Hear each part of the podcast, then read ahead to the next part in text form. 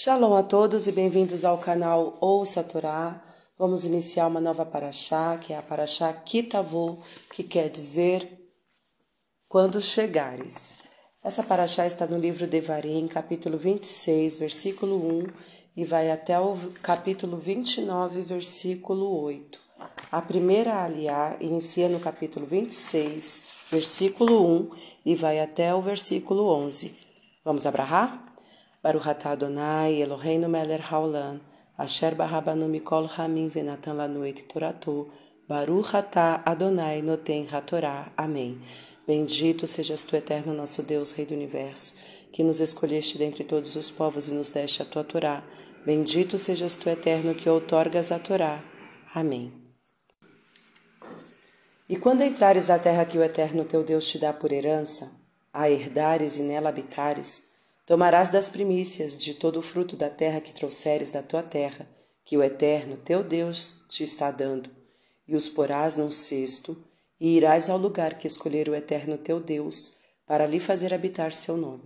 E virás ao sacerdote que estiver naqueles dias e lhe dirá: Declaro hoje ao Eterno teu Deus, e manifesto-lhe a minha gratidão, porque entrei na terra que jurou o Eterno a nossos pais que nos daria.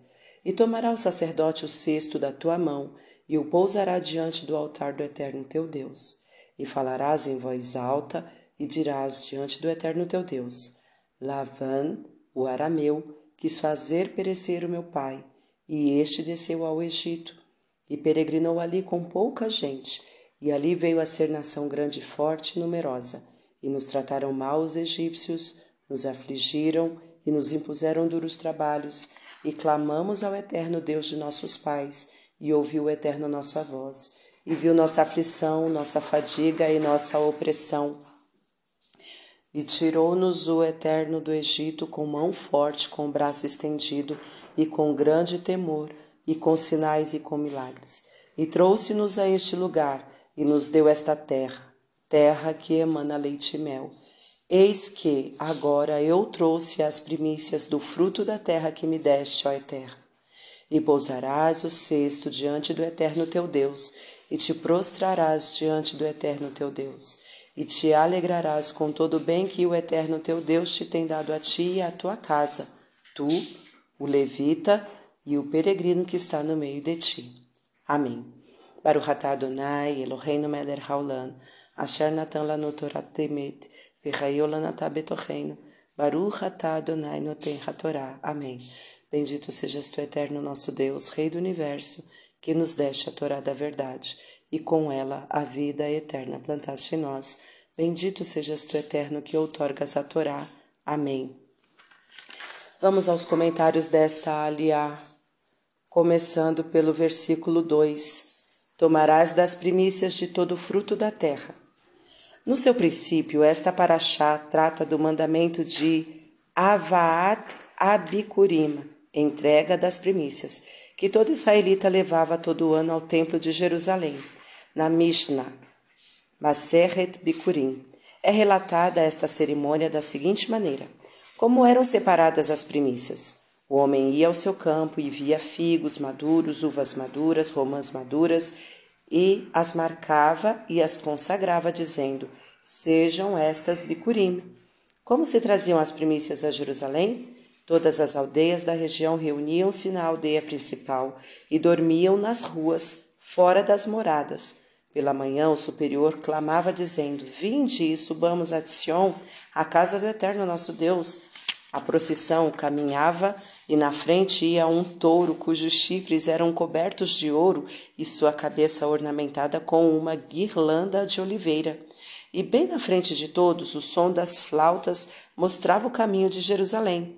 Quando chegava à Cidade Santa, cada um ornamentava as suas primícias.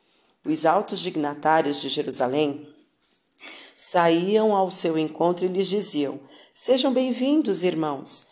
As flautas os conduziam até o monte do templo e ali cada um levava as suas primícias sobre o seu ombro e as depositava no altar, pronunciando as palavras do verso 5 até a metade do verso 10. Até mesmo o rei devia levar suas primícias, como qualquer judeu. Essa oferenda significava o reconhecimento da ordem divina na natureza e da existência do Ser Supremo, a quem eram consagrados os primeiros frutos em sinal de agradecimento.